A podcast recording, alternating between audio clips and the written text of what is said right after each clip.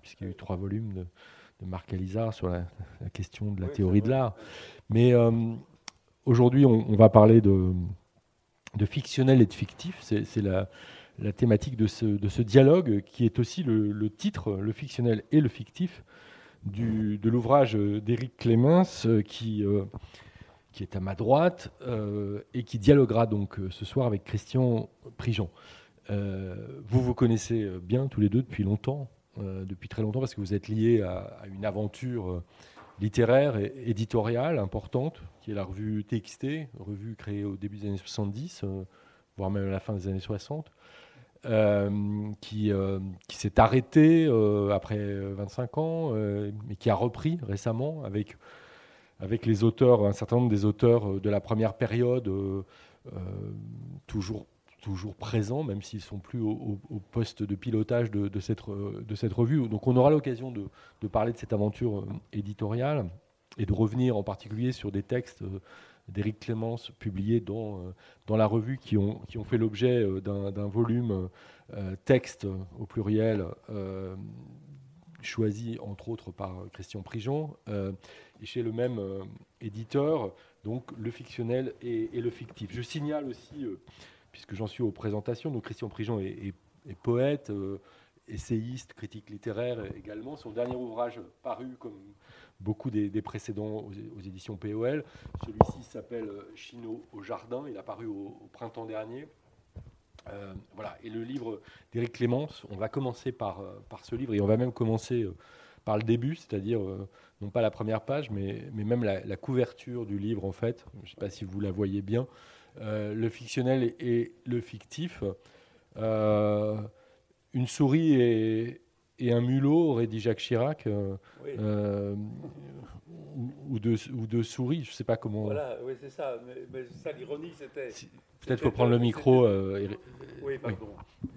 L'ironie, c'était de mettre deux souris, en fait, sur, le, sur la couverture. Pourquoi? Ben, Pour indiquer précisément euh, toute l'ambivalence du langage et, tous les, abîmes qui s'ouvraient quand il, s'agit de la question du langage.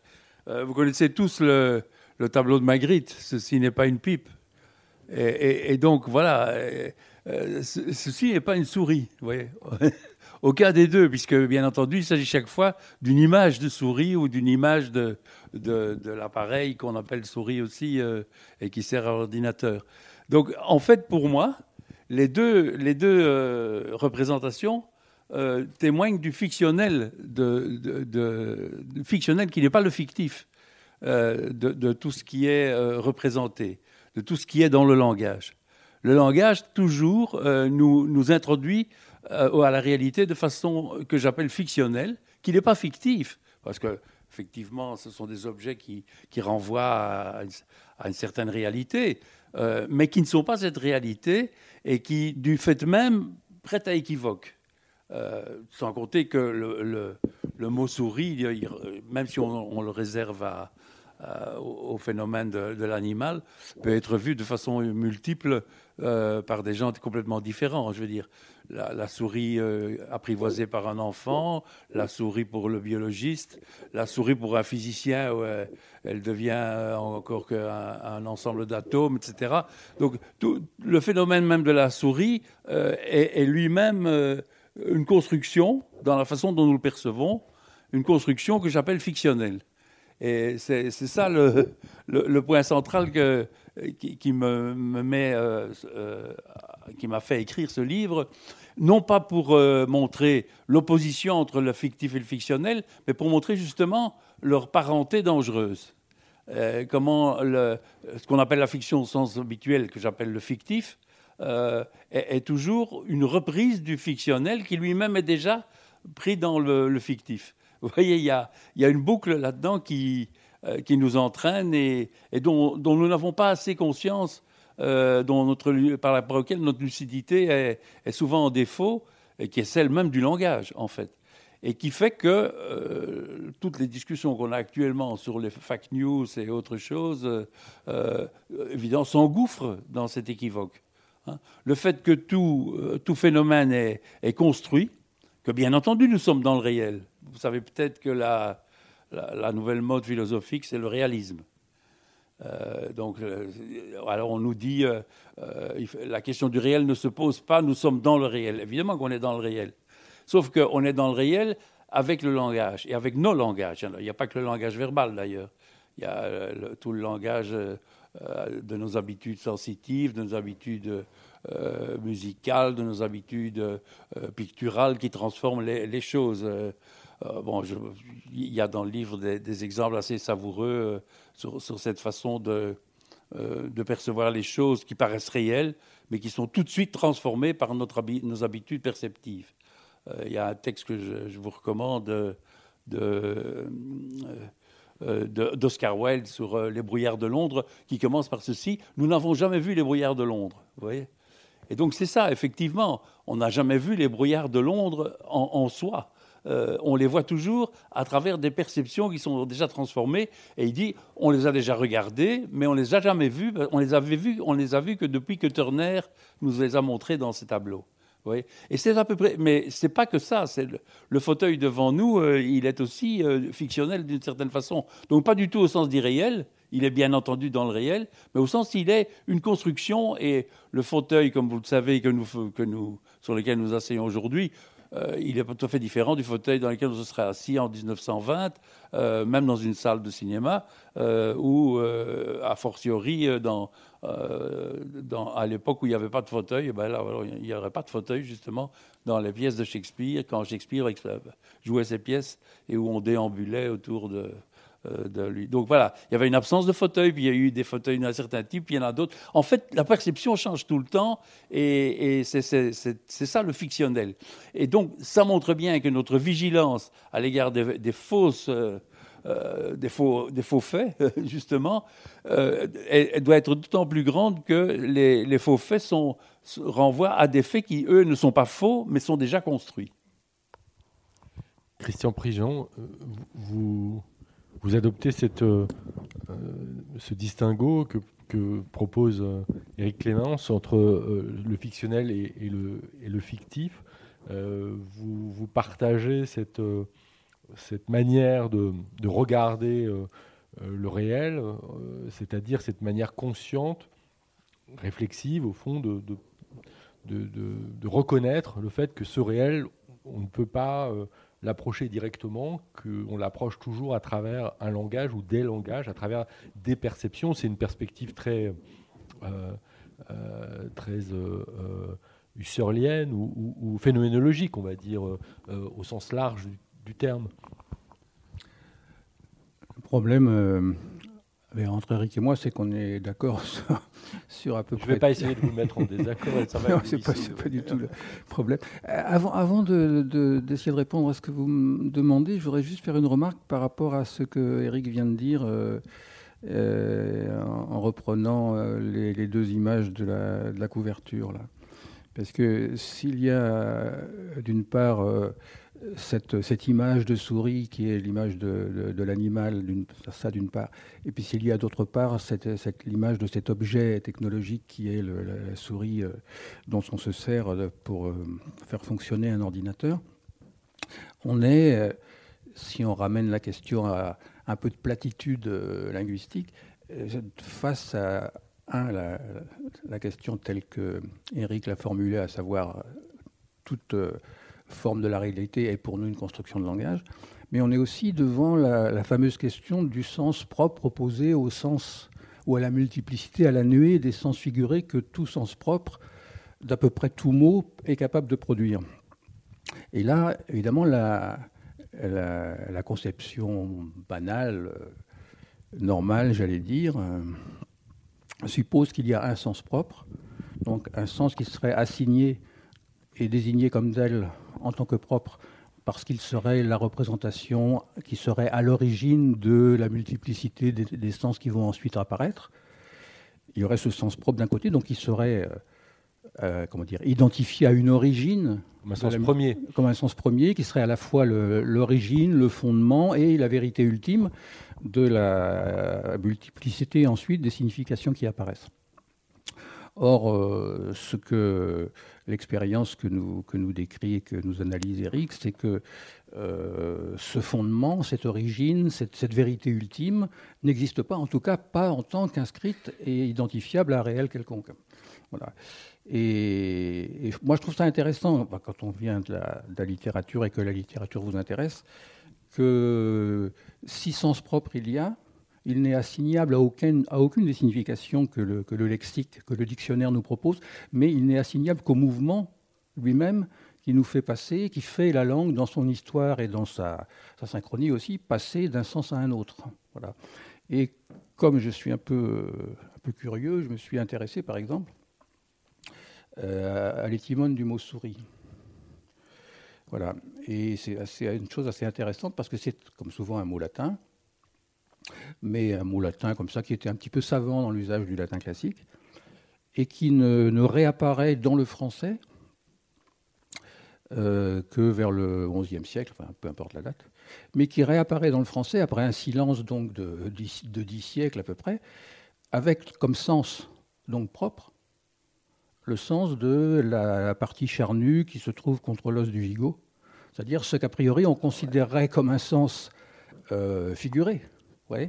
ce qui fait que, ça, renverse complètement la, perspective. Et puis, je vais en rester là après sur ce, sur ce point, mais bon, qui, qui, fait sens aussi par rapport à ce que Eric essayait de dire. L'autre mot latin pour dire cerise, c'était mousse, mousse maurice, ce qui donne le mouse anglais et le, le mouse euh, allemand. Alors, il y a un petit, euh, une, petite épigramme de, Martial où une dame euh, qui essaie de provoquer des émotions à son monsieur euh, l'appelle mon rat, Mousse. Voilà. Et donc, dans ce cas-là, Mousse est à la fois une, désignation affectueuse pour un monsieur, avec allusion évidemment à son sexe, à son pénis, et donc à un sens masculin. Mais à côté, on dira par exemple d'une jolie femme que c'est, enfin on disait autrefois, on disait une souris. Voilà. Et moi je trouve ça aussi intéressant parce que même la, la, la, catégorisation, la catégorisation pardon, générique, la différence sexuelle s'efface dans le mouvement même de, de la, de la prolifération des, des significations figurées, figurables et figurantes surtout, c'est-à-dire créatrices de monde, qui apparaissent à partir d'un noyau jamais stabilisé, jamais situable euh, au fin fond de l'histoire, puisque un est toujours l'étimone d'un autre étimone, et ainsi de suite, et qu'au bout du compte, il y a toujours non pas un savoir, mais un non-savoir, au moins dans le cadre historique. Voilà. Euh, et c'est aussi pour cela que, le, comment dire, toute manipulation du langage, toute réinvention de langage est une opération de fiction, mais au sens une opération de, fabrication, de fondation, de réinvention de monde. Alors pour un écrivain, évidemment, ça fait sens. voilà. Et ce pouvoir de, figuration, de, figurable dont parle euh, Christian Prigent euh, est, très important. Cette dimension euh, performative, au fond, de, de, ces, de ces mots qui, qui, qui font exister euh, véritablement, non pas le réel, parce qu'il existe, hein, mais notre, euh, notre accès à lui, en quelque sorte. Voilà, il n'y a pas d'origine à, l'accès. C'est-à-dire que, euh, bien sûr, on est dans le réel, mais on est dedans, justement. Le fait qu'on est dedans, ça veut dire que personne ne peut appréhender la totalité du réel. Hein, même dans des romans comme euh, je crois que c'était Michel Butor avait essayé ça d'écrire une heure de cours. Euh, euh, bah, évidemment, il est loin d'avoir épuisé l'heure de cours, même en 350 pages ou 250 pages. Donc, effectivement, il n'y a pas de totalité du réel qui est saisissable. Et donc, ce que nous faisons, c'est toujours fragmenter le réel. Pourquoi? Parce que nous avons le langage. Le langage, qu'est-ce qu'il fait? Il introduit une division. Et donc, tout commence par la division. Donc, il n'y a pas d'origine parce que tout est toujours déjà divisé. Euh, l'enfant, très vite, euh, on, le, divise de, de, régulière, d'apprentissage de, propreté, et bien entendu de mots, de sons qui sont plus ou moins euh, accentués, justement selon les moments. Et donc, cette division, c'est l'apprentissage même de notre rapport au réel qui en devient une réalité. Mais une réalité, c'est qu'une fragmentation du réel par, le fictionnel. C'est vraiment ça. C'est un fragment du, réel qui a été distordu, qui a été divisé par le, langage, par les langages, par les apprentissages euh, multiples qui, l'accompagnent, et qui alors euh, forme un monde, mais qui est toujours partiel, qui est toujours fragmenté, qui n'est qu'un fragment de réel. Donc nous sommes dans le réel, mais nous sommes dans un réel fragmenté, distordu par le langage et fragmenté. Et d'où cette dérive, évidemment, que tu expliques très bien, qui peut aller très loin alors, mais qui, commence dès le début. Donc il n'y a pas une origine ponctuelle euh, euh, de, des choses ou, des autres devant nous. Euh, il y a toujours cette distorsion dès qu'on voit quelqu'un. bien entendu, tous nos, préjugés, nos, habitudes de pensée, etc., nos goûts interfèrent dans la vision même qu'on a de cette personne elle n'est jamais vue dans, son réel. Qu'est-ce que ce serait son réel d'ailleurs hein? Si, alors le, réel de, l'être humain, c'est ce qui est marqué par, euh, euh, entre autres, l'inconscient, par euh, les pulsions, par le, désir, le, rapport à la mort, la sexualité, etc. Tout ça, c'est imperceptible quand je vois quelqu'un, et donc je le remplace. Bien entendu, je vais essayer de l'approcher, mais je le, ce réel du sujet humain qui est de face de moi, mais je le remplace d'emblée par une, une, grille qui est la grille que, involontairement, euh, la grille fictionnelle, euh, le langage m'a, et mon expérience du langage et tous les sédiments de cette expérience ont mis entre lui et moi ou entre les choses et moi. Alors c'est sans doute ma proximité avec les sciences sociales qui me fait penser ça, mais euh, il y, a une dimension relationnelle très forte dans, l'établissement de, euh, de ces grilles. C'est-à-dire que si euh, on a besoin de ces significations, euh, c'est aussi pour les partager, pour, pour, les échanger. Elles se construisent dans des interactions. à travers l'échange de ce que Alfred Schutz appelait des, des, typifications réciproques. Ah ça, cette dimension sociale de la construction à travers le langage ou les langages, parce que ça peut être aussi euh, des exercices corporels ou des, oui, des images, euh, euh, et, très, et très importante. Comment, quelle, quelle, part vous lui faites à cette dimension sociale, à cette dimension d'interaction de, de l'appréhension du réel? Ben, Les langages sociaux font partie de, de, ces, de, ces, couches de langage qui m'empêchent de, saisir un phénomène brut qui n'existe pas finalement. qui n'existe que pris dans une totalité qui est insaisissable. Je ferai tout de même remarquer une chose, euh, parce qu'on a, peut-être certains d'entre vous ont l'objection des sciences en, tête, mais n'oublions pas que la science elle-même est un découpage du réel. Hein, et que euh, quand on va très loin dans ce découpage, comme euh, vous le savez dans, dans la physique aujourd'hui, que ce soit la physique quantique ou l'astrophysique, on se perd dans des apories complètes. Hein. Donc, le, par exemple, les particules, ce pas, des, pas des particules, justement. Les atomes, ce pas des petits ronds avec des, des, trucs qui gravitent autour. Ça, ce sont des images que les physiciens nous ont données pour, pour qu'on n'ait pas trop l'air tout à fait imbécile devant ce qu'ils découvrent, mais qui, pour eux, n'est pas plus compréhensible de façon euh, euh, directe, évidemment, qui passe par cette mathématisation euh, dont une des énigmes est qu'elle fonctionne d'ailleurs, hein, une des énigmes pour les... Et de même pour l'astrophysique, enfin, c'est sympa le Big Bang, mais enfin, euh, c'est pas n'importe quoi qui éclate au Big Bang. Donc, qu'est-ce qu'il y avait avant? Ben, Ça ne veut rien dire. Qu'est-ce que c'est pas l'univers en expansion? Mais dans quoi il est en expansion? Comment est-ce que tout, le tout peut être en expansion au-delà de lui-même? Enfin, on tourne tout de suite dans des apories. C'est pas pour rien. Hein c'est pas pour rien. C'est notre, euh, nos béquilles de langage, même mathématiques, même mathématiques, qui nous, qui nous arrêtent. Euh, et donc, a fortiori, euh, les langages sociaux, qui sont des, interactions à n'en plus finir, qui sont des, des temps euh, vraiment de conflits interactifs perpétuels. La, division, qui est essentielle à, à, notre perception du monde et qui est à l'origine de notre origine, donc qui est, qui est avant toute origine, qui est, qui est, qui est la marque même de l'origine. On ne commence que dans la division. Je ne suis un bébé que parce que je commence à me diviser de ma mère, etc., etc., à me séparer, euh, bon, et mille façons, et puis tout ce que j'ai euh, expliqué tout à l'heure. Cette division, elle est la base de la démocratie, évidemment. Donc c'est aussi de ce côté-là. Qu'est-ce que c'est un régime démocratique? C'est un régime qui reconnaît que la division est inéluctable dans une société. Et pas qu'il y a une unité possible, etc., une unification, une réalité sociale. Et donc le, conflit est, la forme même que prend la division dans la société, et c'est euh, c'est sa seule, c'est sa seule origine. Euh, c'est pas, c'est pas une, je ne sais quel paradis initial ou, ou passé ancestral ou, des choses comme ça. Donc ce, principe même de la, distorsion, de la division, de la, euh, de la séparation, euh, c'est le, fait même du langage. Et entre parenthèses, le mot fait, euh, il y a un philosophe du, XVIIIe siècle, Vico, Giambattista Vico, qui a donné l'étymologie et qui est, juste. Le mot fait, il vient du, verbe facere, faire, au, supin, qui fait factum. Donc le, fait est fait, il est fabriqué. Il n'y a pas de fait qui n'est pas fait.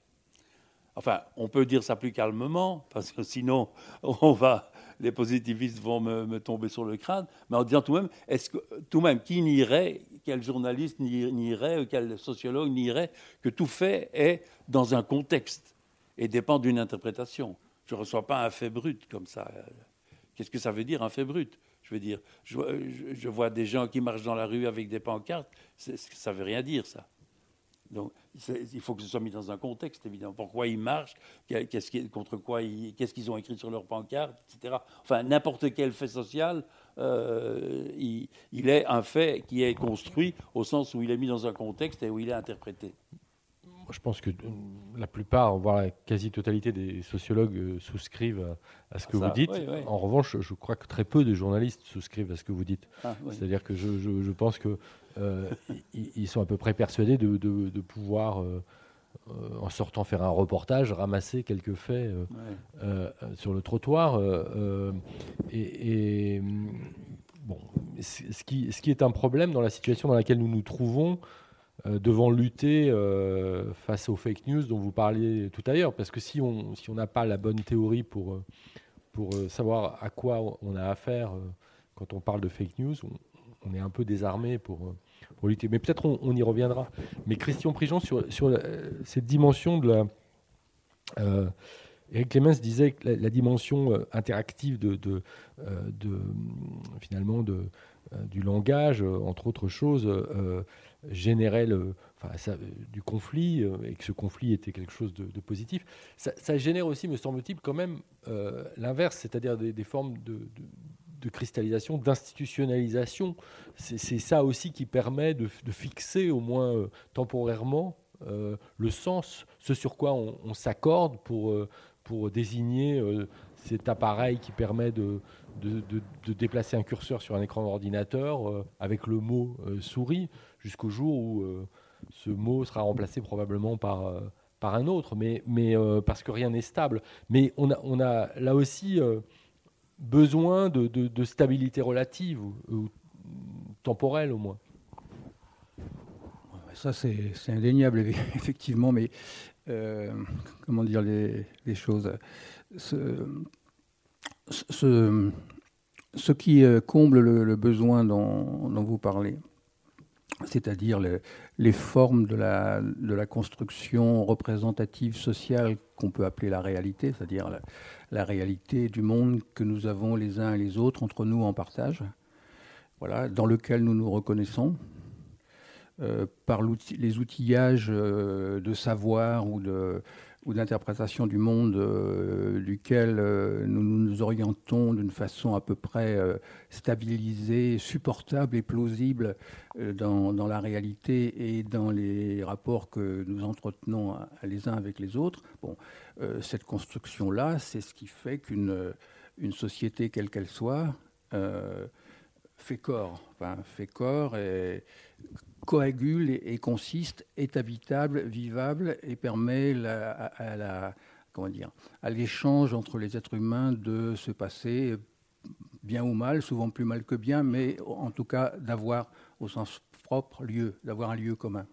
Voilà. Mais en même temps, en même temps, le, comment dire, la, façon qu'a cette construction de rendre compte de la, des expériences qui sont subjectivement les nôtres hein, au jour le jour de notre existence, est aussi, ça c'est l'expérience que que fait la littérature, selon moi, hein, est aussi une façon de, comment dire, de nous faire éprouver comme violemment étrangers à ce que profondément nous ressentons, la construction verbale qu'on nous propose comme étant la représentation juste de la réalité que nous vivons. Voilà. Euh, quelqu'un qui, écrit, quelqu'un qui fait euh, œuvre d'art plus généralement, mais pas seulement quelqu'un qui écrit, pas seulement qui fait euh, œuvre d'art, quelqu'un simplement qui éprouve le, réel du temps dans, lequel il vit, sauf que pour certains, cette sensation-là produit une pulsion d'action sur les moyens de représentation, mais à l'origine, la sensation est, partagée par tous.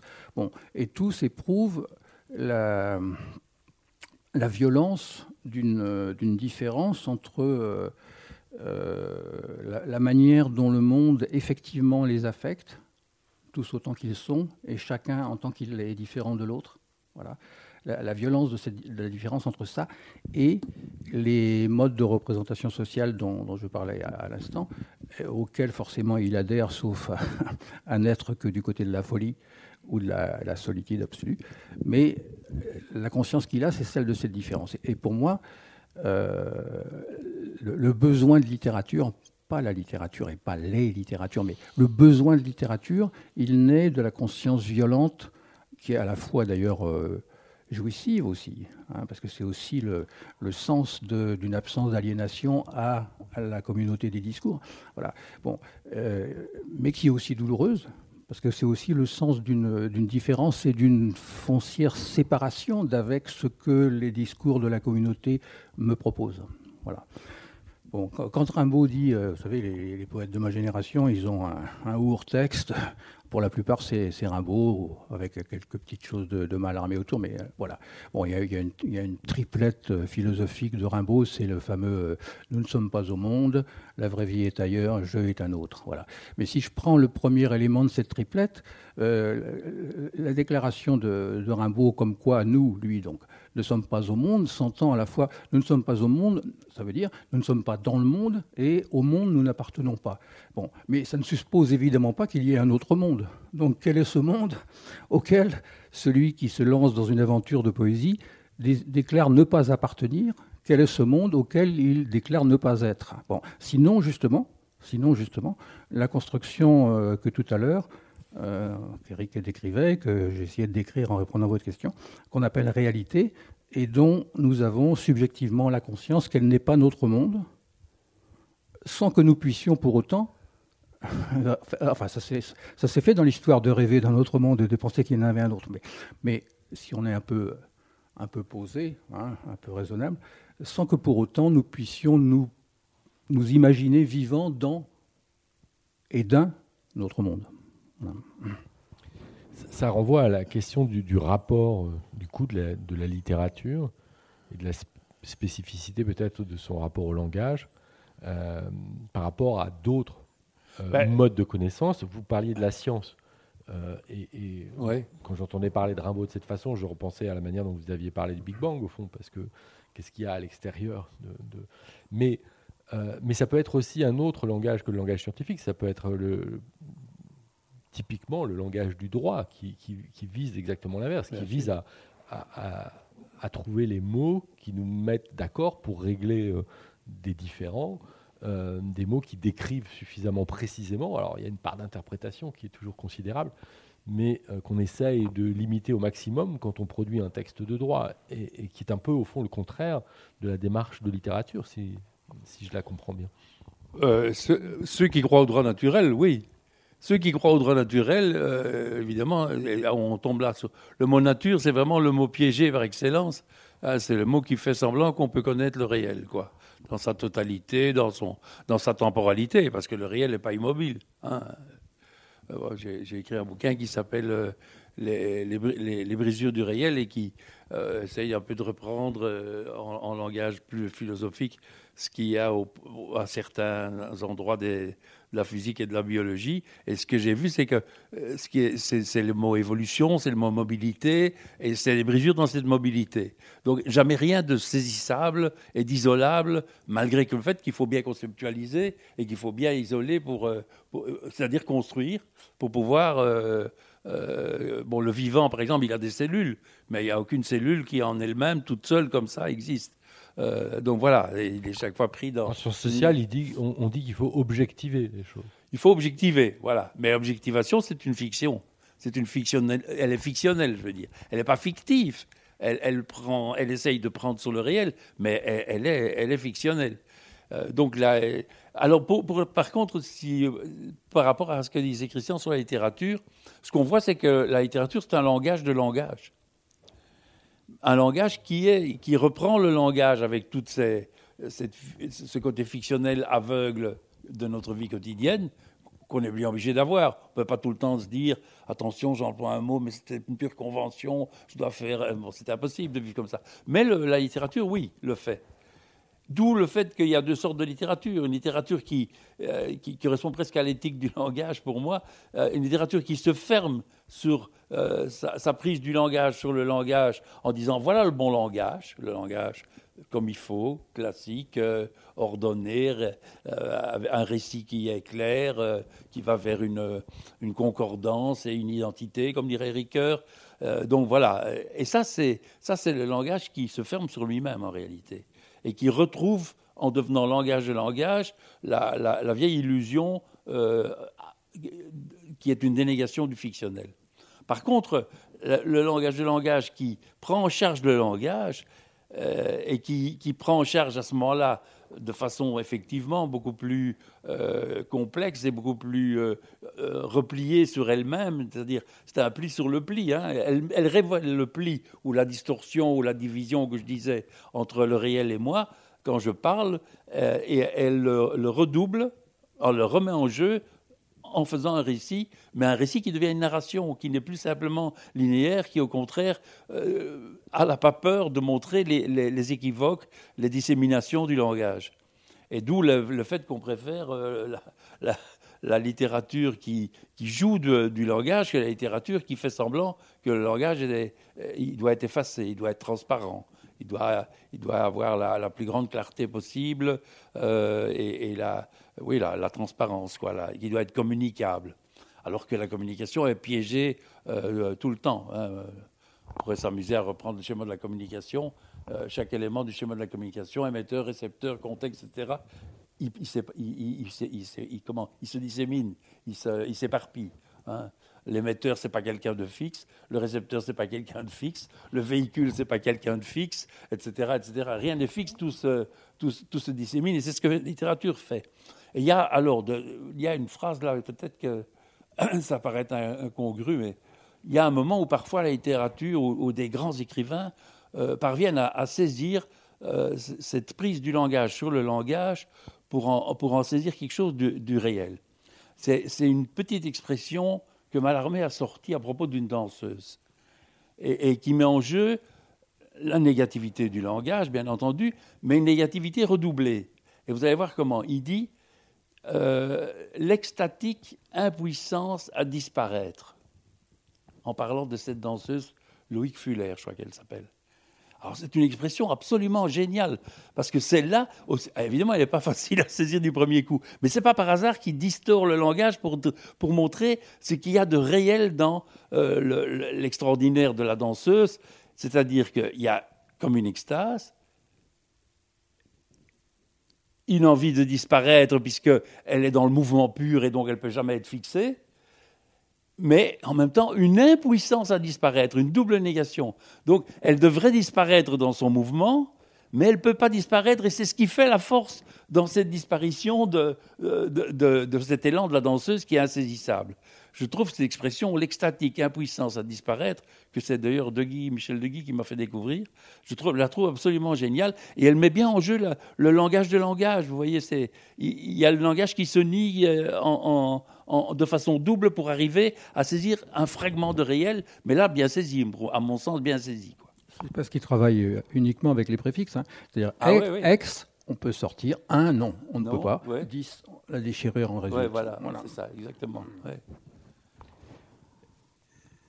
Est-ce qu'on peut dire que euh, à l'intérieur de la littérature, euh, ce, que, vient de dire Éric Clément, c'est encore plus vrai de la poésie que d'autres genres?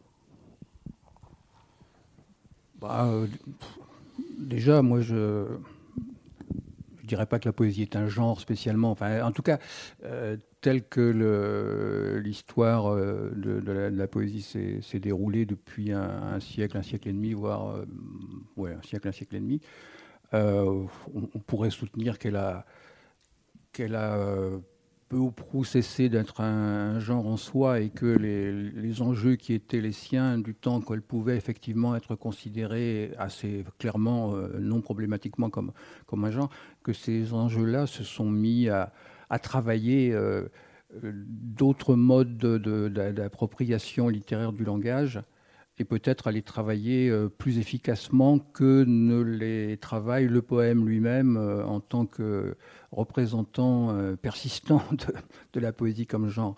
Voilà, c'est un peu, c'est un peu Social, socialement, dans le monde de l'édition, c'est quand même un genre.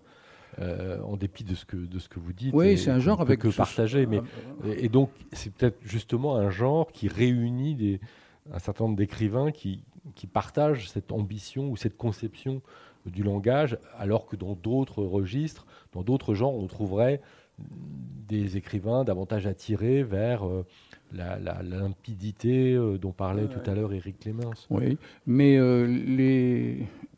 il n'y a pas de mais d'ailleurs. Les, les, enjeux qu'on est en, en train d'essayer de, cerner un peu, bon, on, peut, on peut soutenir qu'ils travaillent peut-être davantage Finnegan's Wake ou Absalon, Absalon ou euh, c'est-à-dire des, propositions littéraires dont, le cadre générique est quand même la narration, et quand même le récit, et pas euh, la, posture d'élocution euh, peu ou prou lyrique qu'on a l'habitude d'assigner à, la poésie, et que la, comment dire, la, vive sensation de cette différence dont essayé de parler tout à l'heure entre le, monde tel qu'il se trouve configuré pour nous est partageable pour nous, d'une part, et euh, la sensation tout aussi vive qu'il y a à cette configuration un, autre, un an de ça, ou un au-delà euh,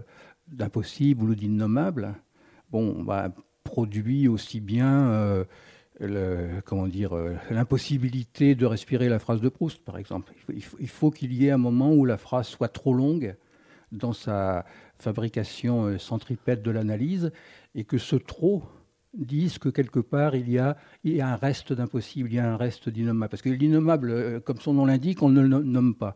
Donc on, ne peut qu'en faire percevoir le il y a, le fait qu'il est là, qu'il y, qu'il y, a cette présence. Donc il y a des, alors si on est euh, un peu léger, on va dire des astuces rhétoriques, mais les astuces rhétoriques sont toujours le, plus, profond de l'expérience de la littérature. Ce n'est pas un ornement, la, figure rhétorique. Ça, ça, dit la vérité de l'opération littéraire, c'est-à-dire le fait que le sens ne s'affronte pas frontalement et que c'est dans son détour que la vérité de l'expérience qu'il retrace se dit. Voilà. Bon, dans, le cas de, Céline, c'est le fait qu'il faut que les trois points répétitifs percent la phrase d'une espèce de vacuité comme ça euh, irrespirable, qui est aussi là la trace de, l'impossible ou la trace de l'innommable, ou bien l'incapacité pour le, pour le, consul face à sa femme dans le, volcan de, de de, faire venir, de, jamais faire venir la, question qu'il est fait à la fois rompre, désirer euh, ne pas rompre, rompre quand même, ainsi de suite. Bon, dans, Faulkner, c'est le, comment dire, le fait que les éléments qui seraient les éléments narratifs décisifs dans un roman banal ne sont jamais effectivement nommés, sauf par une espèce d'allusion qui apparaît de temps en temps, et puis qui réapparaît 50 pages plus loin, alors qu'on a oublié le fil narratif qui aurait, dû le justifier dans l'ordre d'une fiction euh, au sens classique. Enfin, bon, ainsi de suite, je ne vais pas continuer sur ce terrain.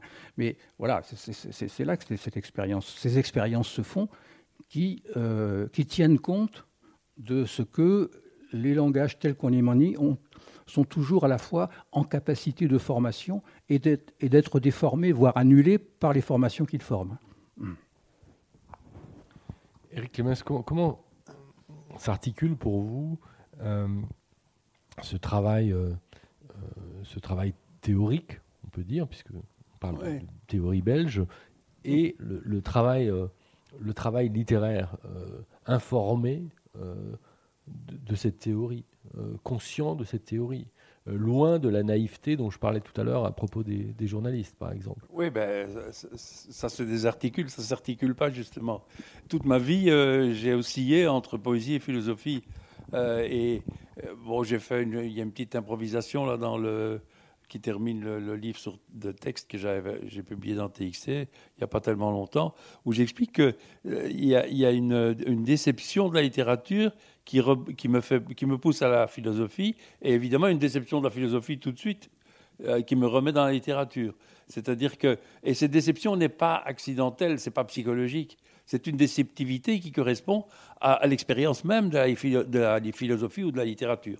La philosophie quand elle n'est pas paranoïaque, c'est-à-dire presque jamais. Donc il faut bien lui reconnaître.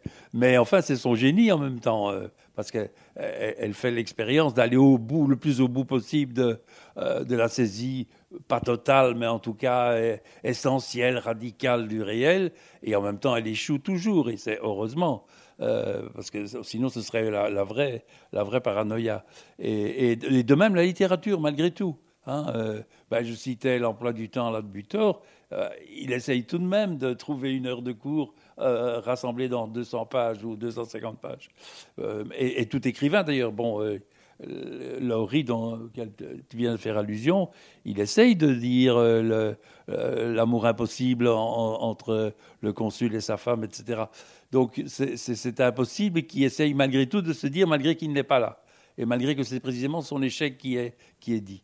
Et c'est toujours dans cette déceptivité essentielle que s'inscrit la littérature, parce qu'elle exprime la déceptivité essentielle du langage, qui est, à laquelle il faut être ouvert, non pas fermé, mais ouvert. Si on s'y ferme, eh ben, on croit que le langage va, va clore. Tandis que si on, reste ouvert, eh bien, on est obligé de, euh, de s'ouvrir au langage du langage, aussi insupportable que ce soit. Moi, je, présente souvent la poésie en disant qu'elle est insupportable. Euh, la poésie est insupportable. Je veux dire, euh, ou bien elle est euh, de façon lyrique comme ça, poseuse, insupportable. Quoi. le poète qui, qui s'imagine qu'il est dans je ne sais quel aura et quel nirvana de, du langage où il, où il peut déclamer. Enfin, bon, on supporte plus ça. Il y a des gens qui sont encore illusions, ils font des illusions là-dessus, mais très très peu, heureusement. Mais en même temps, la, poésie, quand elle travaille le langage comme on essaye de le faire, elle est insupportable parce qu'elle nous met tout, le temps face à ce fait qu'on ne peut pas porter le réel. On, a une déceptivité qui accompagne notre portage du réel. Le, mot porter, comme vous savez, il, est au cœur du mot métaphore. Hein. Euh, une métaphore, c'est ce qui est un transport. Hein, littéralement, c'est un transport. Donc on transporte le réel et c'est évidemment un, transport raté en même temps, un transport déçu. Et en même temps, si on l'assume, il ouvre à de nouvelles déportations ou, transportations euh, qui, elles, au contraire, s'ouvrent à des possibilités nouvelles. Euh, je verrais ça comme ça pour introduire à la poésie. Et c'est ça la, la, poésie qui nous retient, c'est celle qui fait l'épreuve du langage sans croire qu'un langage de langage pourrait clore. Euh, la, philosophie serait censée être le langage de tous les langages, plus personne n'y croit. Donc voilà, euh, on voit bien comment le langage du langage, c'est sûrement pas une clôture du langage sur lui-même qui donnerait enfin le, hic et nunc du réel. voilà. Christian Prigent, comment vous, vous appréhendez ces, cette double dimension dans, des allers-retours euh, tels que les décrivait Eric Clémence à l'instant, euh, liés à l'insatisfaction chaque fois de chaque mode en, gros, je dirais la même chose que lui. Ce qui, nous, ce qui nous différencie, enfin, je ne sais pas si c'est, même si c'est ce qui nous différencie, c'est c'est peut-être les, bibliothèques originelles que l'un et l'autre euh, on a traversées et qui ont fait que lui a plutôt choisi, euh, plutôt, hein, pas, pas la, philo, et, et que j'ai choisi ou été choisi plutôt par, le, par, la poésie. Mais autrement, ma, propre expérience, c'est la même. C'est-à-dire, euh, moi, ce qui m'intéresse, c'est le langage poétique, la, question du langage poétique dont on, parlait tout à l'heure. Donc, je j'essaie d'écrire des choses euh, dans ce domaine-là qui ne me déçoivent pas trop.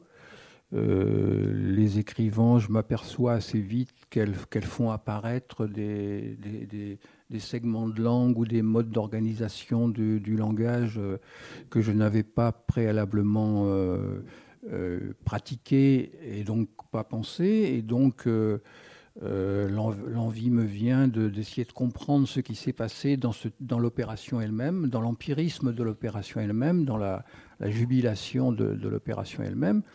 Et cet, effort de compréhension euh, euh, implique qu'on mobilise un, minimum d'outillage théorique. enfin, pour moi, c'est plutôt l'ordre du bricolage, mais bon, un outillage théorique quand même. Bon, voilà, qui, qui a euh, pour, euh, pour, prétention de, de, stabiliser un peu tout ça dans du, dans du rationnel. Voilà. Bon. Mais cet effort de, de stabilisation qui, qui peut prendre euh, de l'ampleur et du temps, puisque ça peut donner des livres hein, aussi, voilà. Bon, rencontre à chaque fois, c'est ce que disait Eric, hein, rencontre normalement, évidemment, sans qu'on ait d'ailleurs bien conscience de cette évidence, en fait, enfin en tout cas on n'a pas assez conscience de cette évidence, rencontre ses propres apories, c'est-à-dire euh, euh, débouche sur un, euh, des, constructions systématiques dont le, comment dire l'irréalité par rapport à l'expérience que, l'on fait du, réel, du réel des affects en particulier, éclate, éclate, éclate. Et à ce moment-là, euh, bah, il faut à nouveau produire des opérations de type euh, littéraire ou de l'aventure ludique du, poétique pour euh, mettre à distance la, pseudo-cohérence de, ces systématiques théoriques. Voilà. Et le jeu roule comme cela sur lui-même ça peut, ça peut remplir une vie d'artiste, en fait. Il y a un titre d'un livre euh, assez euh, extraordinaire de, de théorie littéraire de, Christian, qui, qui, est Ceux qui merdent. Euh, c'est donc sur les et c'est ceux qui merdent explique bien le, le, double jeu là parce que ça vient évidemment de Jarry c'est Jarry qui mettait un R dans merdre mais ce R qu'est-ce qu'il fait? Ben précisément il montre que dire c'est la merde partout ben oui la merde partout on dit ça tous les jours et ça, c'est le langage qui nous endort. Tandis que j'introduis un R en disant euh, c'est la merdre. Ce R, d'abord, met de l'air dans la merde, comme, euh, comme, tu l'avais fait remarquer, je crois, dans, dans, le livre. Et puis surtout, indique effectivement qu'il s'agit d'ouvrir ce, qui nous, ce qui nous écrase. Quoi. Et, donc, même dans la théorie, on peut le faire. enfin, là, euh, tout le livre d'analyse de, Christian des, de, grandes, de grandes œuvres contemporaines euh, montre très bien comment ce, ce, terre vient dans, la déception, dans la, euh, division, dans, le, dans l'endormissement, dans la communication illusoire, tout ce qu'on veut, dans l'illusion qu'il n'y a pas de fictionnel, etc.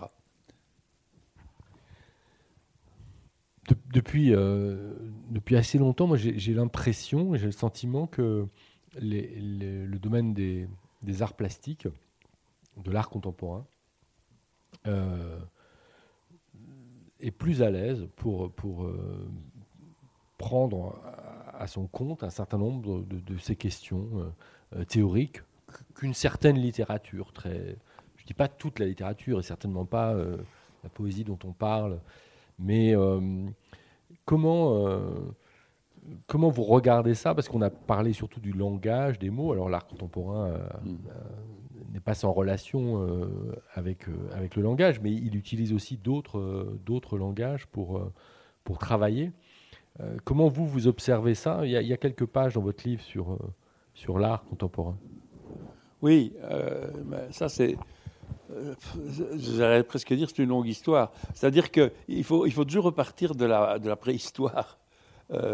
Qu'est-ce qui fait que des, des, des, des, femmes ou des hommes d'ailleurs, des hommes ou des femmes d'ailleurs, on ne sait pas. On dit toujours des hommes descendent dans les cavernes, euh, dans des endroits quasi inaccessibles, très, euh, très malsains, euh, humides, peut-être même menaçants, parce qu'il y a, peut-être des animaux qui y traînent, et vont y dessiner sur les murs des, des, figures qui pour nous restent énigmatiques, quel que soit l'effort louable des préhistoriens pour les, interpréter. Donc il y, a, quelque chose d'absolument absurde là-dedans, absurde si on le voit du point de vue du réalisme, justement, hein, du point de vue qu'on euh, touche le réel, etc.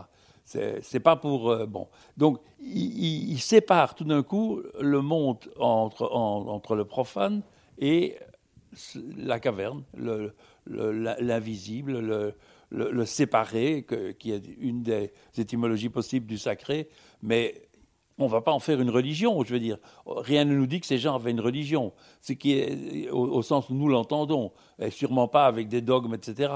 C'est simplement une impulsion à aller un, à marquer la séparation, justement. On revient sur la division.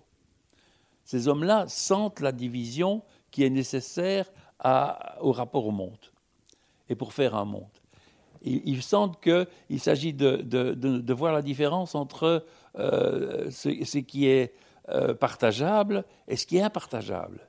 Il y a une part d'impartageable, je veux dire, ce qu'on peut appeler la nature si on veut, mais euh, justement, pas la nature au sens où on va la dominer par la science. bien sûr qu'il faut le faire, mais pas comme on sait très bien, on ne va pas venir, enfin si on peut le dire, si on veut, sur le problème écologique aujourd'hui, c'est clair que la, Terre, euh, qui n'est pas la nature, qui est la biosphère, avec tout ce qu'elle exige de, dimension du vivant, mais aussi de l'atmosphère, et des interactions multiples qu'il y a entre les vivants et l'environnement. Euh, la, Terre, c'est un petit fragment de nature euh, qui nous échappe. Et là, eux, ils le savent déjà. Ils le savent déjà et ils marquent cette différence. Et cet impartageable leur permet d'ailleurs, probablement, de, faire des partitions chez eux, de voir ce qui est euh, partageable entre eux. C'est parce qu'il y a un impartageable qu'il y a peut-être du partageable. En tout cas, cette division entre les deux, euh, c'est profondément énigmatique. Alors la question est, est-ce que l'art contemporain euh, ravive ça? Ben, J'ai pas de réponse. si, enfin, je peux essayer de répondre. C'est clair qu'il y a dans l'art contemporain des gestes qui renoue avec le côté ludique, parce qu'il y a quelque chose de ludique dans, ces, gestes de la préhistoire, ludique au sens où c'est un jeu gratuit, au sens où ça, ça ne sert pas à la survie. Hein. Ça n'est pas utile. C'est pas ça qui. On peut dire que c'est pas ludique de fabriquer un couteau, de fabriquer une, lance, etc. Euh, bon, parce qu'il faut se battre avec les animaux et que ça sera plus efficace, tout ce qu'on veut. Mais euh, il n'y a, pas d'utilité à aller dessiner sur un mur. Donc, effectivement, l'art a gardé ce côté ludique et gratuit, ce côté qui, qui, ne sert pas. Et qui, en même temps, euh, aujourd'hui, est, arc-bouté non plus sur, sur l'invisible ou sur l'impartageable le, ou l'énigme de, euh, de, de, ce qu'on peut appeler la nature de façon approximative et, et qui introduit beaucoup de confusion, mais au contraire, devant le monde lui-même. Euh, je pense au ready-made, quoi. Pourquoi est-ce qu'un artiste amène, bon, on va prendre le riz noir de, euh, du champ, mais n'importe quel, il y a eu plein de ready depuis lors, hein, amène un objet banal de la vie quotidienne et le met dans une salle d'exposition. Sinon, pour montrer, euh, comment dire, l'illusion de l'utile, quoi. L'absence de, de lucidité de l'utile quand on croit que l'utile couvre tout et que l'économie restreinte, comme dirait euh, euh, Derrida, ou Bataille d'ailleurs, c'est Bataille qui fait la différence entre les deux, que l'économie restreinte euh, peut rendre compte de l'économie générale, c'est-à-dire de la dépense, de ce qui, chez nous justement, fait que nous faisons ce qui est inutile, à commencer par le langage. Bien entendu que le langage est inutile, et même il est embarrassant, on, en parle depuis une heure, et donc, et en même temps, c'est cet embarras qui fait que nous avons peut-être une, lucidité plus grande et une, et une capacité de jouer plus grande que tout autre être vivant. Je ne veux pas venir ici sur discussion entre les hommes et les animaux, euh, etc. Mais enfin, tout de même, quoi. Il y a cette lucidité plus, plus développée par le langage, ça c'est indéniable, quelles que soient les découvertes qu'on fait aujourd'hui sur l'intelligence et la sensibilité animale, euh, qui sont évidemment essentielles et qu'on avait négligées jusqu'ici.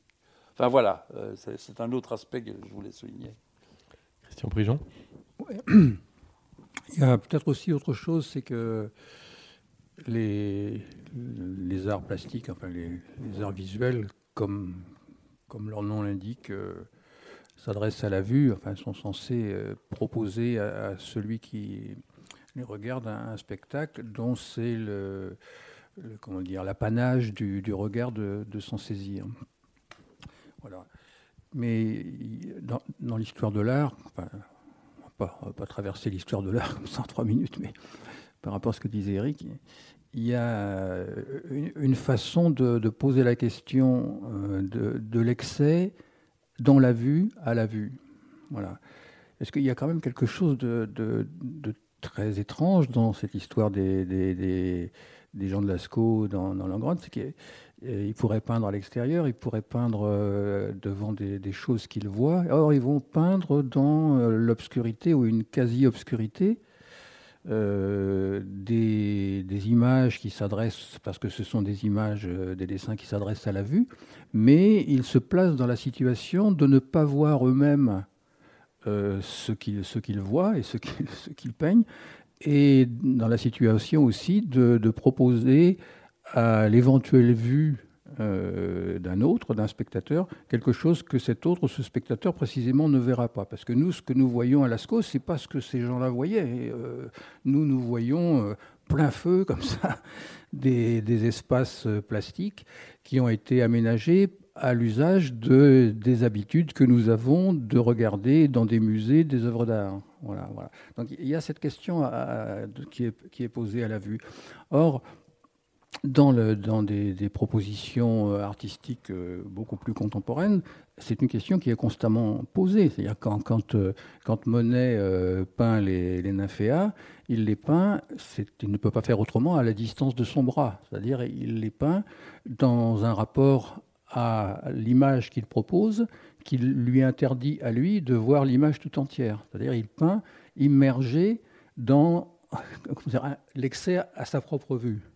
Et c'est cet excès qui, propose notre vue à nous. C'est-à-dire, il, nous suggère qu'il y a un réel, enfin, j'appelle ça comme ça pour, par commodité, auquel la, stabilité et la mise à distance de la vue ne nous donnent pas accès. Et que le geste d'une euh, comment dire d'une œuvre d'art plastique, une peinture ou même une sculpture, n'est pas de nous, de nous montrer ce réel qui par définition n'est pas montrable, mais au moins de nous suggérer qu'il est là en tant que différent de ce, de ce qui nous est montré.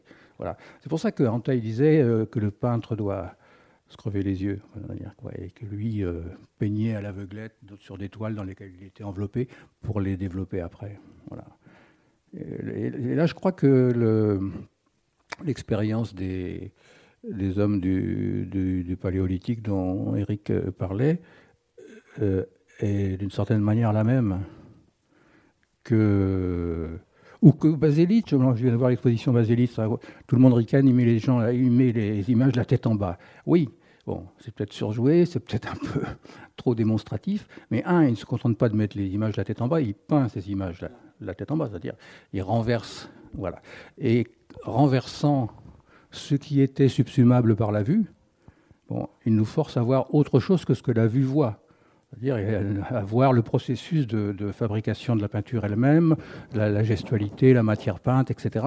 Bon, tout ce qui est le, propre, si j'ose dire, c'est-à-dire la, cochonnerie, quoi, quand il lui dirait Artaud, de la, de la peinture, c'est-à-dire la, vérité de l'opération peinture. On revient à, cette différence entre regarder et voir que que Wilde.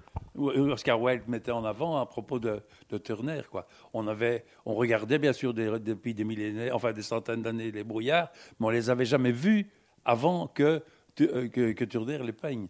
Et on les voit autrement aujourd'hui. Et tout le monde euh, a le langage de Turner, qui est un langage de couleurs, de, euh, de taches euh, et d'indistinct, justement. Enfin, on peut dire que Turner peint, l'indistinct. Et, ça, c'est très curieux. C'est en peignant l'indistinct qu'il nous fait voir le, brouillard. Et, qu'on fait qu'on ne le regarde plus simplement. Et que donc on, le découvre. Et, pas seulement que Monet le peint à son tour. Et Monet, c'est la même chose, exactement. c'est ça. c'est dans le déclin du mensonge. D'ailleurs, on pourrait venir là-dessus sur la question du mensonge.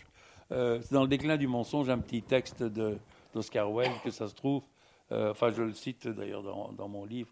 Euh, et ça, a un piquant énorme. Et d'ailleurs, ça renvoie à la question du mensonge aussi. c'est un autre exemple que je donnais, l'histoire de Fellini. Fellini, quand il racontait des, des, souvenirs, ils étaient toujours, toujours différents à propos du même événement. Et donc, il mentait tout le temps. Mais le problème, c'est, enfin pas le problème justement, la solution, c'est qu'à travers ces mensonges, il cernait beaucoup mieux le phénomène qu'il essayait de décrire, qui était par exemple ces, émois adolescents qu'on voit bien dans ces films, hein, euh, ses euh, émois sexuels adolescents, etc., son trouble devant les, formes féminines, etc. Mais il racontait ça comme des expériences réelles, et chaque fois c'était faux. En fait, c'était pas, enfin, c'était pas possible que chaque fois c'était, euh, il avait vécu tout ça. Il racontait chaque fois une autre histoire. C'était une infirmière, c'était une, euh, c'était une matrone, c'était une prostituée, c'était, c'était sa mère, etc. Ah bon, c'était quoi? Ben non, mais justement, c'était rien de tout ça, c'était tout cela. Mais ça se finit par, par discerner, voilà, pas par cerner, mais par discerner, hein, par, cerner en différenciant. Euh, et donc il n'y avait pas de mensonge. Le mensonge là était ouvert à la, au phénomène qui était cet émoi enfantin, trouble, etc., qui autrement n'est disciple que de façon abstraite et vague, comme je viens de le faire. Au fond, c'est un, autre procédé d'objectivation. Voilà, c'est ça, c'est ça. D'objectivation au sens de, euh, de fictionnalisation, je préfère ce mot-là, parce qu'il y a une illusion dans l'objectivation, tandis que dans le fictionnel, euh, on, casse l'illusion. Pourquoi je tiens à ce mot de fictionnel à côté du, mot de fictif, euh, qui, est le mot traditionnel pour la fiction C'est pour ça. C'est pour garder cette, lucidité. Christian Prigent, vous, vous vouliez lire, je crois, un, texte d'Éric Clément je, ne veux pas au sens mordicus. Bah, moi, j'aimerais l'entendre, en tout cas. non, mais on ne l'a pas, pas dit peut-être assez. C'est un cas rare, Eric Clemens. Bon, euh, les, philosophes sont des philosophes, les poètes sont des poètes, ça c'est le, le, courant. Voilà. Mais, il y a une division. Euh, oui, il y a une division euh, du travail, presque au sens marxien du, du terme, et puis une, une division des, des, comment dire, des langages, enfin des, des, modes d'appropriation verbale du, du réel. Et voilà, et il y a assez peu de, passages de l'un à l'autre, euh, y compris dans les, dans les, les, groupes, euh, les, revues par exemple, voilà, et encore moins à l'intérieur d'une même personne, parce que ça, suppose une, une, de, maintenir une espèce de, de, skis comme ça entre un, entre un langage euh, qui est, qui est principalement bien sûr pas seulement, mais qui est principalement un langage de, maîtrise rationnelle, et puis un langage de dépense euh, qui, accepte l'irrationnel comme, l'un de ses principes, qui ne l'hypostasie pas non plus, mais bon, qui, voilà. Et que la, même personne puisse tenir euh, euh, comment dire, les, deux bouts de cette ficelle avec une énergie, comment dire, quantité d'énergie ne fait pas sens, mais peu importe, euh, identique dans chacun des deux cas, je trouve que c'est exceptionnel et qu'on on n'ira jamais assez, voir de ce côté-là. Voilà. Voilà. Ce n'est pas non plus le, thème du philosophe artiste au sens euh, euh Nietzsche, etc., mais c'est deux, euh, modes d'appropriation de la, la, langue. Voilà. Voilà. Oui, je peux. Je peux je m'étais dit, ouais sais plus où je chausse les, les binocles.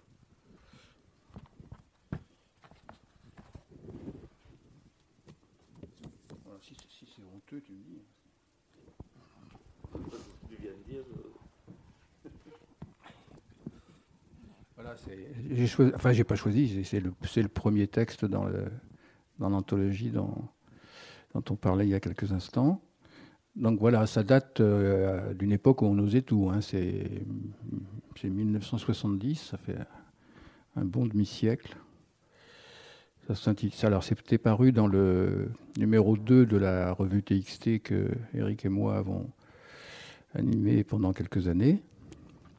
Et ça s'appelle Magie rouge. Eric euh, me disait tout à l'heure que c'était le titre d'une pièce de Michel de Gelderode.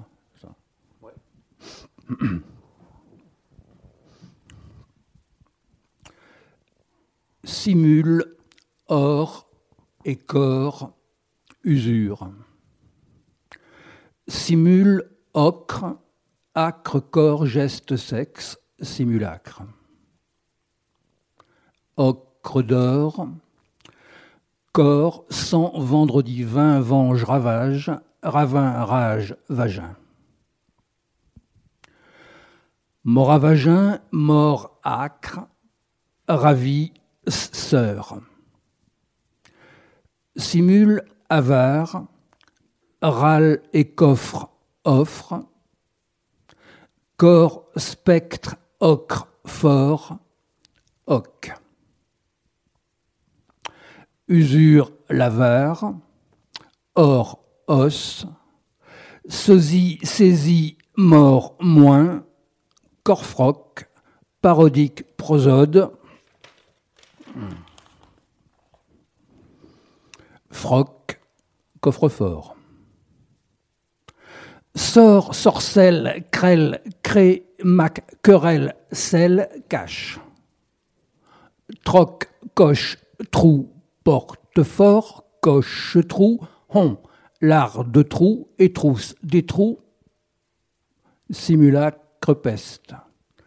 Ex, de reste avare, carne argent, naval carnage, sébile, sibylle, hieros, onuma, numus, immor martel onde, mord immordial, or ordre, tor et de, décor, soc.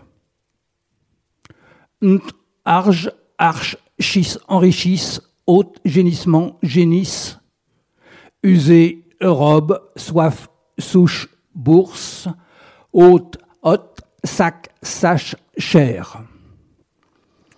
Et la petite strate théorique, pour calmer le jeu. Or, d'anciens calculs. L'avare résume le discours honteux de l'argent et du sexe. Cachés tous deux nécessairement parce qu'ils fondent, mettre tapis, mais aussi d'un même mouvement parce qu'ils gardent l'excès érotique et économique. La mise en réserve avare de l'argent, de l'argent sexe, d'une plus-value tassée enferme ce qui autrement ouvrirait à l'excès. Et si l'avare met hors circuit ce qui devait se dépenser, il ne ressemble en rien au voleur. Tout ce que l'avare s'approprie vient d'un échange. Il n'a rien pris ou retenu malgré les apparences. Il est même foncièrement honnête, en quoi il est, jusqu'à la fin, l'homme occidental de l'économie restreinte. Arrêtant la circulation, autrement excédentaire, en permettant la fermeture, ne consommant plus que le minimum, par un minimum de gestes, il pousse à bout la logique de ce capital. Il restreint en tout le danger d'un excès, il ne produit pas, il est la consommation économique par excellence dans l'inertie totale d'un interdit de détruire. La magie. Elle est cette touffeur suffocante, cette ignoble tornade du mal, tordu comme un torchon des troncs.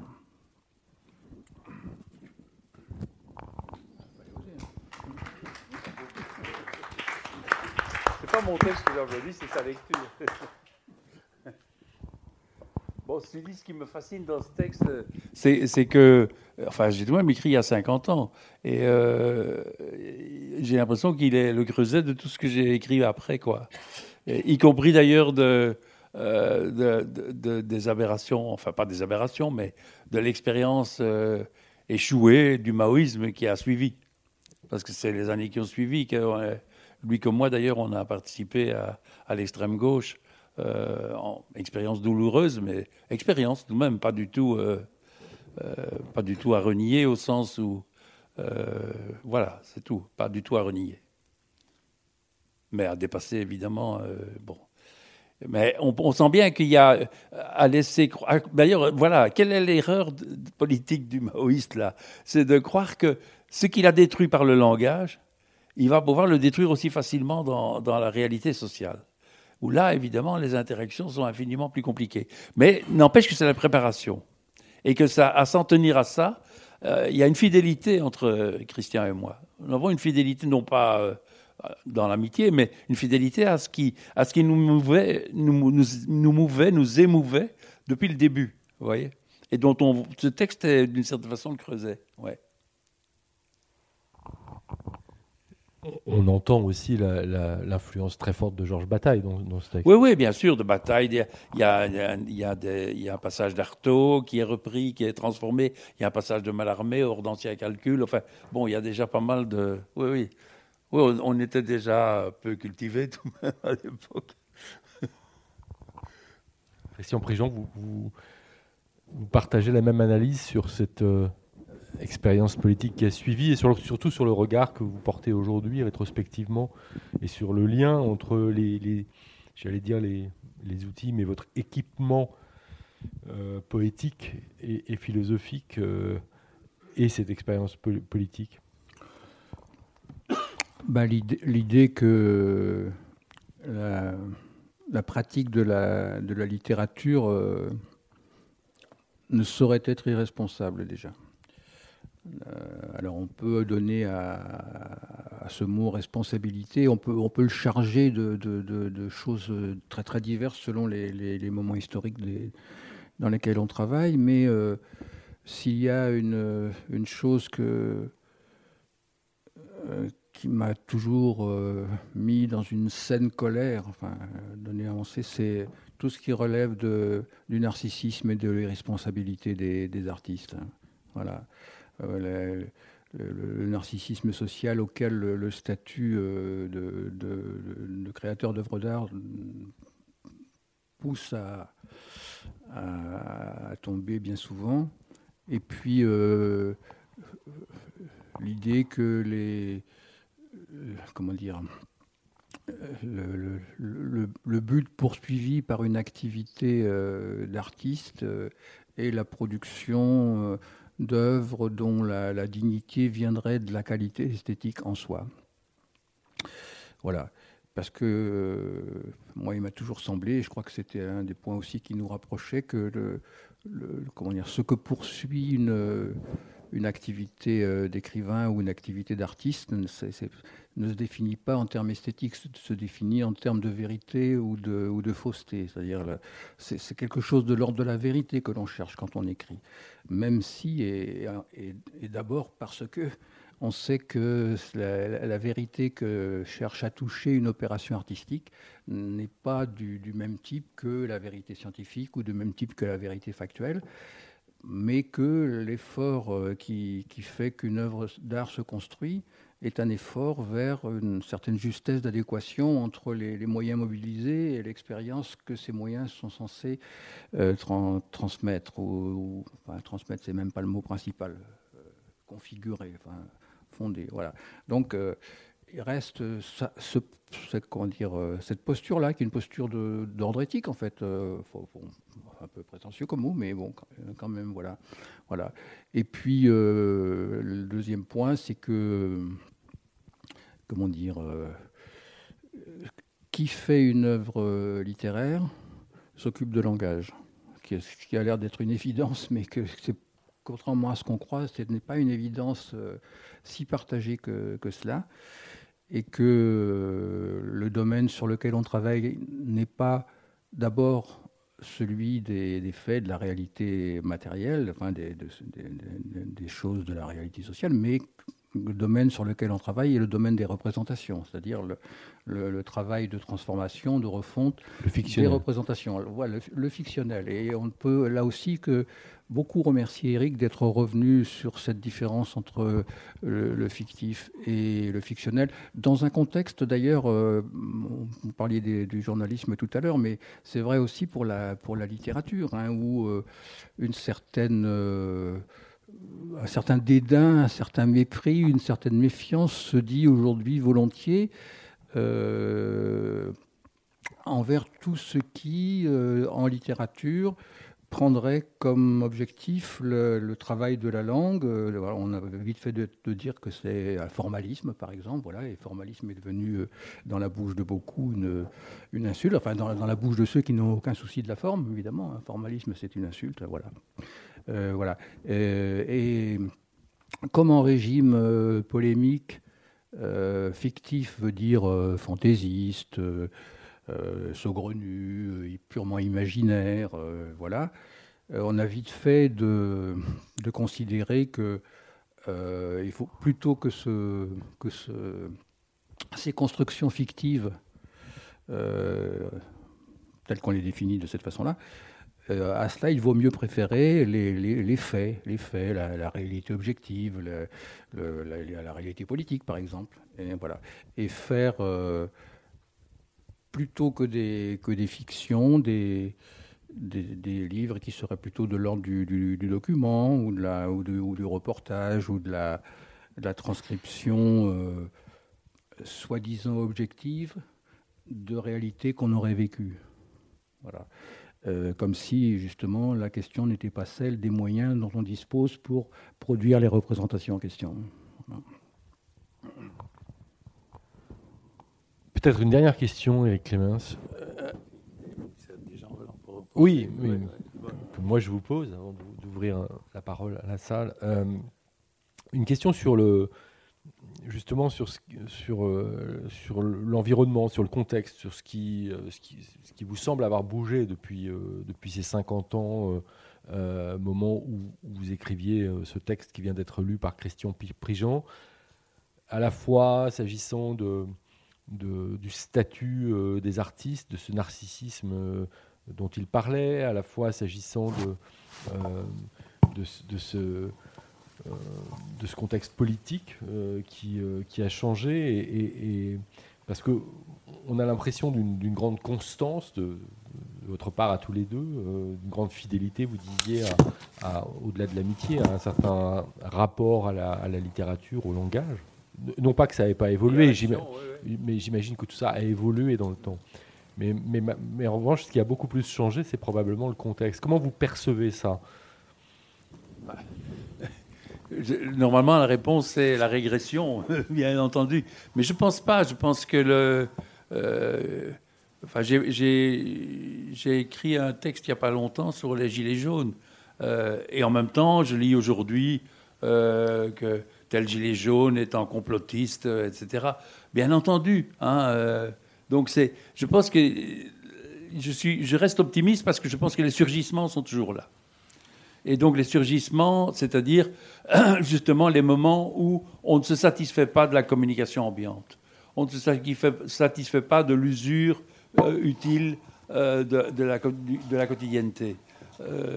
Et donc, ces moments-là, euh, je pense qu'ils sont, euh, c'est peut-être optimiste de ma part, mais euh, ils sont ancrés dans les équivoques de la liberté. Je dis les équivoques parce que, bien entendu, la question de la liberté, comme on sait, ce n'est pas une question du bien. ça ne se confond pas avec la vérité ou le bien. La prise de liberté, c'est toujours un, risque et de, faste ou de néfaste. Euh, on l'oublie souvent. Euh, euh, Schelling, un, philosophe du 19e, disait la liberté est pour le bien et le mal. Évidemment que la liberté. Sinon, il n'y a pas de liberté. Si, la liberté n'existe que pour le bien, eh ben, c'est qu'il n'y a pas de liberté. Donc la liberté pour le bien et le mal. Donc dans ce, cette question de la liberté qui nous vient du langage, encore une fois, d'où prend la liberté, sinon des possibilités que nous avons d'ouvrir, de rouvrir les possibilités avec le langage. Et, donc de, découvrir des, alternatives dans le monde. Et cette liberté-là, bien entendu, elle est un risque. Et donc, elle peut mener certains gilets jaunes à euh, embrayer le pas à des, discours fascisants, euh, complotistes, tout ce qu'on veut, mais à d'autres aussi à découvrir ce que c'est que la, parole égale euh, qui, dans les ronds-points, esquisse une communauté horizontale qui découvre des, euh, des, comment, des intérêts communs et des, désirs communs et, commence à, s'exprimer et à, se, rassembler, à former des, micro-assemblées qui, bien entendu, s'épuisent et disparaissent, euh, euh, mais qui ont donné une expérience qui, pour ceux qui l'ont vécu de, la façon que je viens de dire, est, est, inégalable et est ancrée. Et donc, de même que nous avons connu mai 68 qui nous a bouleversés, évidemment, euh, je pense que euh, des tas d'expériences, bon, je prends les, Gilets jaunes comme exemple spectaculaire, mais il y, a plein d'assemblées aujourd'hui qui, se créent et qui se, et qui se forment euh, de façon comme ça autonome dans, dans, la plus grande liberté, avec les équivoques de la liberté, encore une fois. mais je pense que ça, c'est le nouveau contexte, mais ce n'est pas un nouveau contexte. Je pense que euh, bien sûr, de façon globale, il y a une plus grande emprise euh, euh, de la communication. on sait très bien les réseaux sociaux. mais je connais aussi des réseaux sociaux qui sont des, producteurs de, pensées extraordinaires, aussi curieux que ce soit. Jean-Yves Pranchère, qui est un de mes amis, mais qui est professeur de, droit, de philosophie politique à, l'Université de Bruxelles, et qui est français d'ailleurs, et qui a écrit un grand livre euh, avec Justine Lacroix euh, aux éditions du Seuil sur les droits humains. Ah bah oui, mais il passe son temps sur les réseaux sociaux à réfuter de façon très sérieuse, donc sur, le, sur Facebook, hein, les, euh, les aberrations qui peuvent apparaître et à répondre de façon longue. Je ne sais pas comment il fait, il me, enfin je l'admire en même temps. De façon argumentée, longue et, et, et, humaine en même temps, en, montrant comment le dérapage a lieu chez l'autre quand ils se contentent de l'insulte dans la soi-disant discussion, etc. Donc je pense que tout ça, ça continue. Ça continue. Euh, et il n'y a pas de raison de croire que euh, et notre infirmité du langage et notre liberté dans le langage euh, ne, nous laissent sans ressources. Au contraire, la ressource est toujours là. Merci. Il y a, un, micro qui peut circuler. Donc.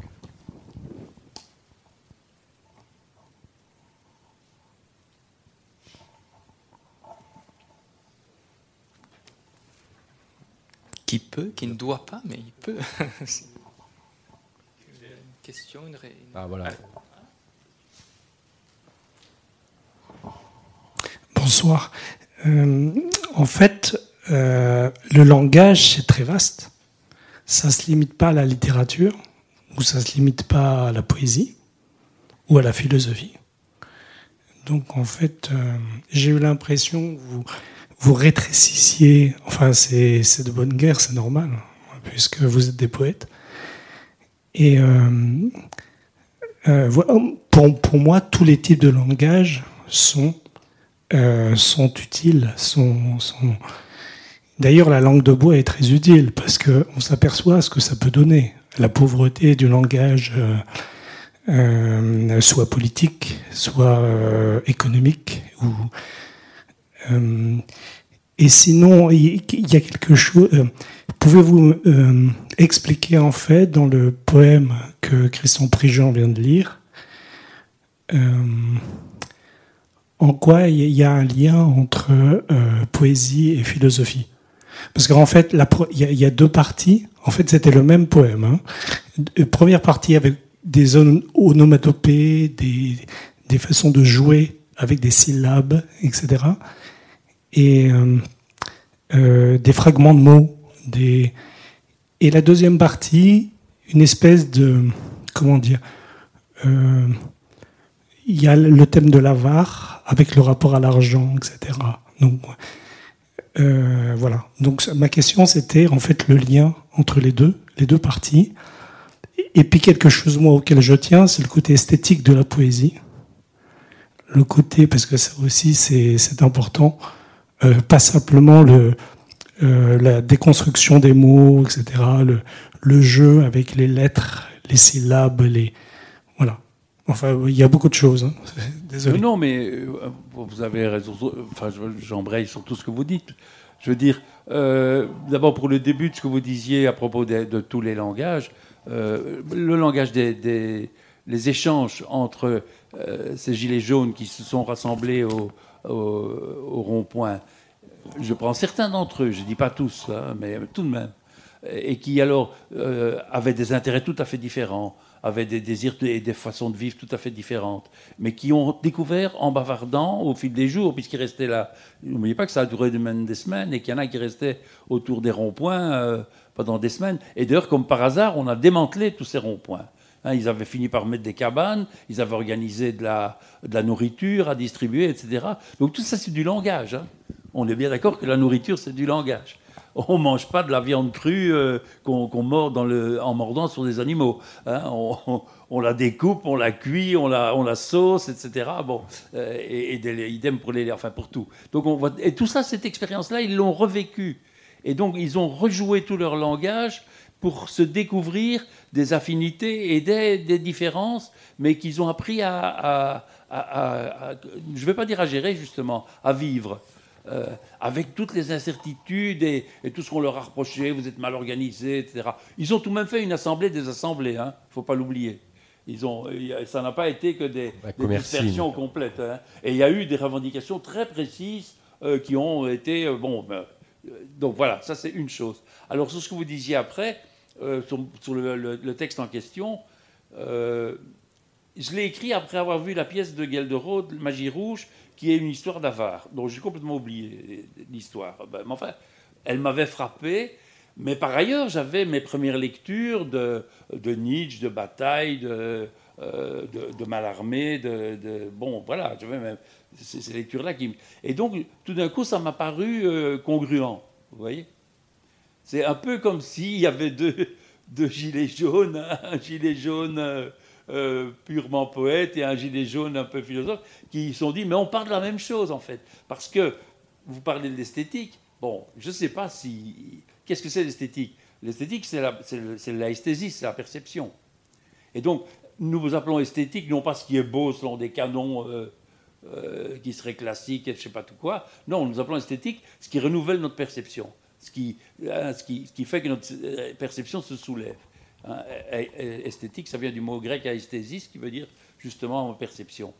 Et donc, euh, est-ce que la première partie euh, renouvelle la perception que, j'avais de la pièce et du langage et que vous avez avoir en, en, écoutant la façon euh, assez extraordinaire dont, Christian l'a lu, je ne sais pas, mais je pense, moi. Moi, en tout cas, j'ai l'impression qu'il en en a donné une force esthétique. Euh, c'est pas qu'un démantèlement de mots. Il y a, des signifiés qui, traversent ces signifiants. Et, ces signifiés sont effectivement repris d'une façon plus discursive, euh, enfin, tout de même très elliptique, hein, euh, dans la suite. Et donc, je pense que l'ensemble fait énigme, quoi, après tout. Christian dit souvent, les tableaux qu'on aime bien, c'est les tableaux qui font énigme. Ben oui, les poèmes qu'on aime bien, c'est aussi les poèmes qui font énigme. Pour faire énigme, il ne faut pas dire n'importe quoi. Hein. Si, je fais de la pure sonorité, ça ne fait pas énigme. Hein. Mais voilà, est-ce que ça fait énigme? Est-ce que ça ouvre des, possibles Bon, et que ça renouvelle de par là notre, notre perception? Je ne sais pas. Mais en tout cas, moi, je trouve. Je trouve Est-ce qu'il y a encore une, peut-être une dernière question? Oui Euh, bonjour. Euh, et, quel est l'apport euh, des langues étrangères, par exemple, dans la poésie francophone? Est-ce que, vous l'avez pensé ou, vous y avez pensé tout simplement?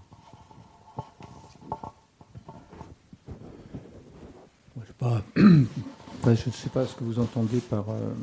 Est-ce que vous les avez pensés Eric et moi avons publié pendant pas mal d'années une revue dont on a parlé à divers moments ce soir l'un des aspects euh, du programme de cette revue, c'était de publier des traductions d'auteurs étrangers. Voilà. Hein, donc c'était une chose, euh, euh, comment dire, j'allais dire d'une manière évidente présente dans le, projet d'une revue qui essayait d'être à l'écoute de ce qui, à l'époque où elle se publiait, apparaissait. Et parmi ce qui pouvait apparaître, eh bien c'était des, traductions d'auteurs qui, n'avaient pas été traduits, euh, pas forcément des auteurs euh, récents, mais voilà. Voilà, bon, ça c'est un peu euh, l'anecdote factuelle. si vous voulez, comment dire, la, question pour la, poésie, selon moi, enfin la question, l'une des questions que, que, je me pose, moi essayant de faire une, poésie qui soit pas trop insignifiante. Euh, la question, c'est la mobilisation des, du, comment dire, du plus grand nombre de possibles dont le langage est capable. Voilà. Euh, dont la langue est capable. La, la, langue, bien évidemment, est d'abord capable de produire des énoncés qui sont chargés de sens. Voilà, c'est la, fonction de la langue euh, telle que je suis en train de m'en servir en, ce moment, hein, essayant de dire les choses les plus clairement possible, tout en sachant qu'il euh, y a toujours un au-delà à la clarté. Hein, voilà, bon. Mais la langue, c'est aussi euh, un matériau sonore. C'est-à-dire, la, la, langue, ça fait du bruit. On l'entend quand elle se propage. Et même dans le silence de la lecture d'un texte sur la page, cette sonorité, elle est là, euh, au moins subliminale, toujours prête à éliminer, qui euh, donne à la langue une caractéristique qui est d'un type euh, qu'on dira sensoriel, par exemple. Hein. et dans le, le, poème d'Éric que j'essayais de lire tout à l'heure, cet aspect-là est important euh, il est plus important, bien évidemment, quand il est lu euh, oralement, mais même si je ne me contente de le lire euh, en silence sur le livre, il est là. Il est là en tant que constitutif de l'effet que ce texte est censé produire. Voilà. Bon, une langue, c'est aussi une façon d'articuler les mots les uns par rapport aux autres par des unités métriques ça ne fait pas le même effet de mettre euh, successivement un mot de six syllabes et un mot de deux syllabes, ou un mot de six syllabes et un autre mot de six syllabes. Ça, l'histoire de la, de la poésie métrique, l'histoire de la prosodie nous le rappelle constamment. Bon, bref, je ne vais pas continuer sur ce terrain. Mais ça veut dire qu'il y a une matérialité spécifique à la langue. Et que le traitement de cette matérialité spécifique à la langue donne corps à la langue. Hein, fait, que la, la langue prend corps. Voilà. Donc il y a ça. Mais il y a aussi le fait que une langue, c'est une mémoire. C'est-à-dire, dès que vous, vous, comment dire, vous apportez un mot, le mot souris par exemple, dont on parlait au début de cette séance, vous apportez avec ce mot l'histoire entière qui est sous-jacente à ce mot, comment il a traversé à la fois l'histoire de la langue elle-même, l'histoire de la littérature, l'histoire de, des, usages techniques du, lexique, par exemple. Voilà. Bon, il y a cette mémoire de la langue. Et puis, une langue, c'est aussi les contiguités, les rapports qu'elle entretient avec les langues qui lui sont euh, coexistantes. Voilà. Et quand j'entends les langues qui lui sont coexistantes, ça veut dire les langues qui lui sont à l'intérieur de son propre domaine coexistant, c'est-à-dire ce qu'on appelle les niveaux de langue. Voilà, une langue, c'est des argots techniques, c'est des argots euh, euh, de, pègre, c'est des argots de, banlieue. Enfin, c'est la, totalité, l'immensité de la créativité argotique qui est sans arrêt une création de figures. Et puis, les langues aussi, c'est à côté d'elles le domaine des langues étrangères qui lui sont contiguës et qui euh, viennent, comment dire, qui viennent à elle, à cette langue, soit par les mémoires de la bibliothèque, parce que vous avez lu euh, en latin euh, Lucrèce, en anglais euh, Yeats, en allemand, je ne sais pas quoi, moi, Schiller ou, ou et que vous avez dans la mémoire, comment dire, le souvenir au moins sonore que vous avez lu ça. Et ce ça que vous avez lu, il est présent dans le temps de votre propre travail. Il revient comme langue familière dans l'étrangeté ou, ou l'inverse. Voilà. Bien, eh ben, il me reste en tout cas à, vous remercier infiniment, euh, Eric Clemens, Christian Prigent et Sylvain Bourmeau d'avoir participé à cette rencontre. Je rappelle que Sylvain Bourmeau est directeur du quotidien en ligne AOC euh, et producteur aussi à France Culture et professeur associé à l'école des hautes études en sciences sociales. Alors vous avez démarré dans un enthousiasme euh, très très très euh, fort, euh, très très vite la séance tout à l'heure, donc je n'ai pas pu faire la, petite introduction, mais c'est très bien parce que du coup je vais profiter de, de, 30 secondes de, conclusion qui vient vraiment au, bon moment, simplement pour vous dire que cette séance elle fait partie d'un cycle de rencontres euh, au Centre Wallonie-Bruxelles qui s'appelle euh, donc Belgian Theory, qui a été fondé il y a quelques mois par Laurent de Sutter, notre compatriote, et qui a donc à charge d'explorer la, pensée belge contemporaine, mais pas simplement belge, on l'a vu dès, ce soir, avec aussi évidemment des invités, notamment français,